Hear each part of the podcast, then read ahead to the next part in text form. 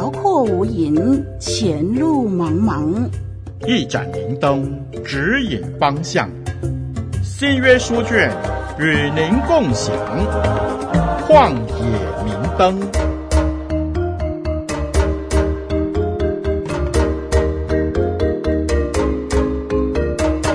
听众朋友，大家好，我是您的属灵小伙伴凯文老师，楷模的楷，文章的文。在过去这一系列的节目当中，啊，借着旷野明灯帮助我们细嚼慢咽彼得前书，我们按着彼得的思路，并圣经神学的基础，用释经的方式来到了书信的尾声，也就是第五章。盼望在这个属灵的学习道路上，活水之声能成为你的小伙伴。同时，愿意神使用这个平台，让我们在当中发掘上帝话语的宝贝。在上一集的节目当中，我们完成了第四章的解经。今天我们要进入彼得前书第五章第一到第十四节。首先，让我们一起读出今天的经文：我这做长老，做基督受苦的见证，同享后来所要显现之荣耀的，劝你们中间与我同做长老的人。务要牧养在你们中间神的群羊，按着神旨意照管他们，不是出于勉强，乃是出于甘心；也不是因为贪财，乃是出于乐意；也不是挟制所托付你们的，乃是做群羊的榜样。到了牧长显现的时候，你们必能得那永不衰残的荣耀冠冕。你们年幼的也要顺服年长的。就是你们众人也都要以谦卑束腰，彼此顺服，因为神阻挡骄傲的人，赐恩给谦卑的人。所以你们要自卑，伏在神大能的手下。到了时候，他必叫你们升高。你们要将一切的忧虑卸给神，因为他顾念你们。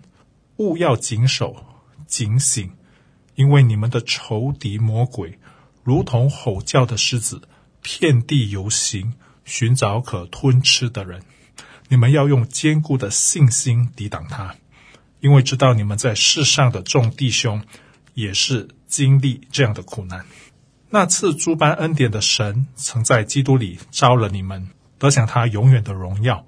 等你们暂受苦难之后，必要亲自成全你们，坚固你们，赐力量给你们。愿全能归给他。直到永永远远，阿门。我略略的写了这信，托我所看为忠心的弟兄希拉转交给你们，劝勉你们，又证明这恩是神的真恩。你们务要在这恩上站立得住。在巴比伦与你们同盟拣选的教会问你们安。我儿子马可也问你们安。你们要用爱心彼此亲嘴问安。愿平安归于你们凡在基督里的人。这是彼得前书第五章一到十四节的经文。来到书信的尾声，彼得一如往常，没有用一个高姿态的使徒发出命令，而是以相同的身份发出劝勉。彼得称呼自己是我这做长老。彼得不是发出吩咐，而是以尊敬长老的姿态发出劝勉。接着，彼得即刻用做基督受苦的见证这样的一个身份来介绍自己。听众朋友，你看得出彼得的铺陈吗？这同时也是彼得前书的一个总结，那就是受苦和荣耀。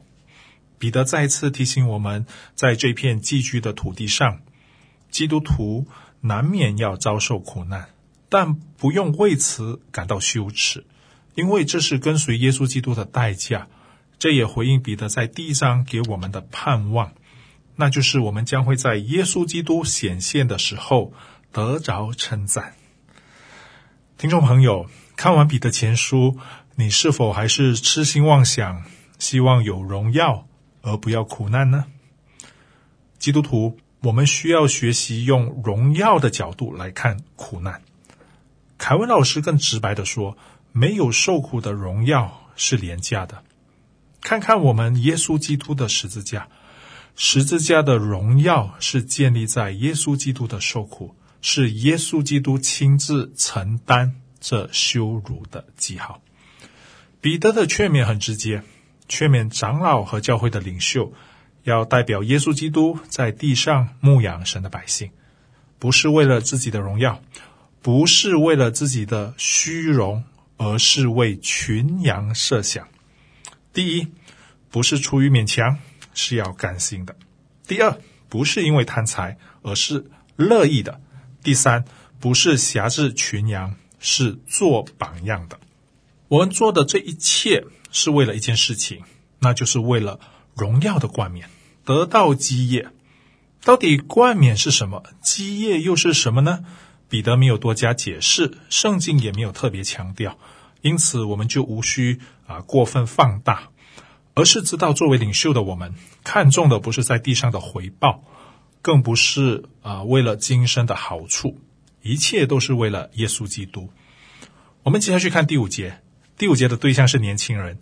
刚才说长老要按着旨意牧养群羊，这是长老的责任。年轻的要顺服年长的。这个年长在原文当中呢，和长老是同一个字。要怎么顺服呢？这里说以谦卑束腰，彼此顺服。彼得是对谁说呢？对年轻人说吗？不是的，是对众人说，对所有的人说。当长老的也必须谦卑自己，看自己为仆人。当我们看自己为仆人的时候，我们就知道我们是要服侍人，而不是被人服侍。基督徒可以谦卑，并不是道德或者伦理的规范，而是因为单单敬畏神，因为顺服的行动来自谦卑的心态。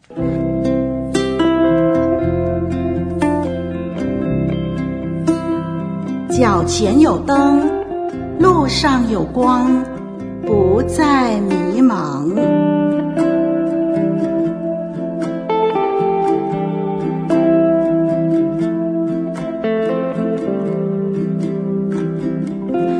在书信的最后的部分，再一次提醒收信人务要谨守、警醒。彼得在开篇第一章的第十三节那里说了：“所以要约束你们的心。”谨慎自守，专心盼望耶稣基督显现的时候所带来给你们的恩。这是彼得前书第一章十三节的经文。来到了最后一章，彼得再一次嘱咐我们要警醒，因为咆哮的狮子寻找可吞吃的人。魔鬼这个词在彼得前书只出现过一次，因此纵观整本彼得前书，魔鬼不太可能是首要的教导。至少在这本书信当中，确实不是首要的。但是凯文老师认为，啊，这是一项重要的教导，因为彼得真正的在提醒我们，我们面对的苦难不单只是来自于人，同时后面还有一个邪恶的势力，可以说是属灵征战的另一个面相。吼叫的狮子遍地游行，狮子虽然可怕，但是这样的一种吼叫。其实要表达的是，是要让我们不需要过于的害怕。我们已经解经，我们来看马太福音第十章二十八到三十一节。那杀身体不能杀灵魂的，不要怕他们；唯有能把身体和灵魂都灭在地狱里的，正要怕他。两个麻雀不是卖一份银子吗？若是你们的父不许，一个也不能掉在地上。就是你们的头发也都被数过了，所以不要惧怕，你们比许多麻雀还贵重。这是马太福音第十章二十八到三十一节的经文。魔鬼确实可以吓唬我们，也可以透过各种的管道啊毁谤或者说控诉我们，但是我们不是无计可施的，我们可以用坚固的信心来抵挡。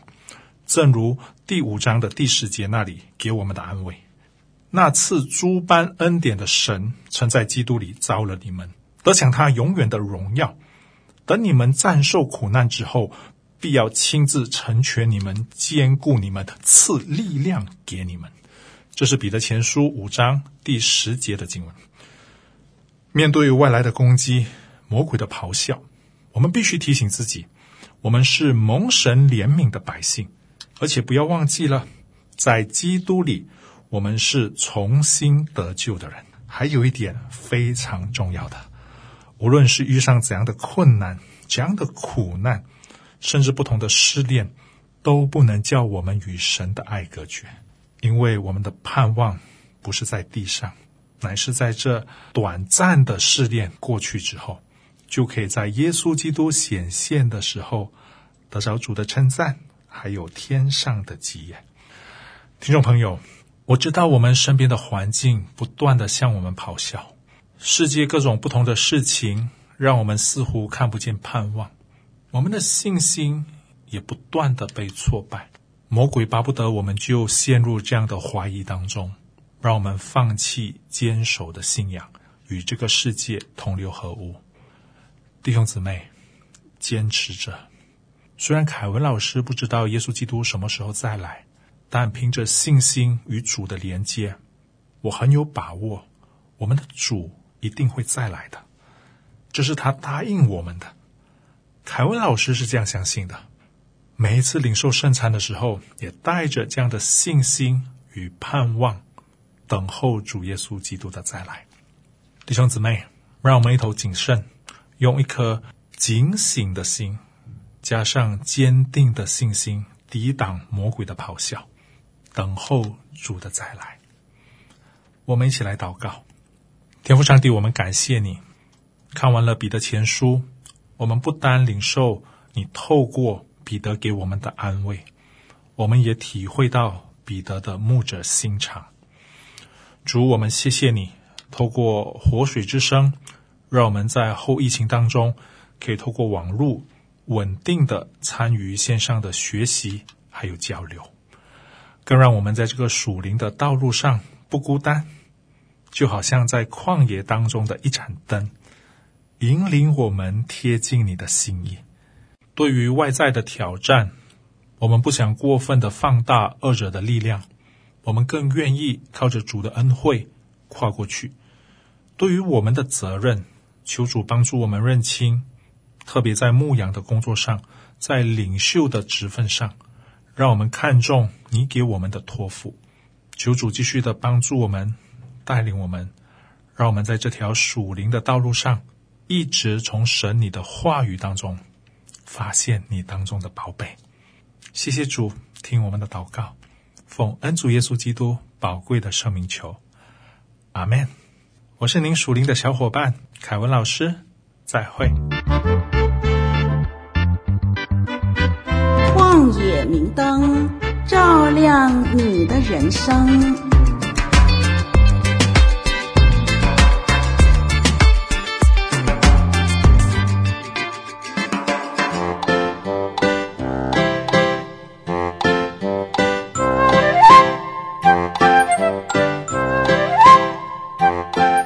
生活紧张，压力无限，快到网络上轻松一下。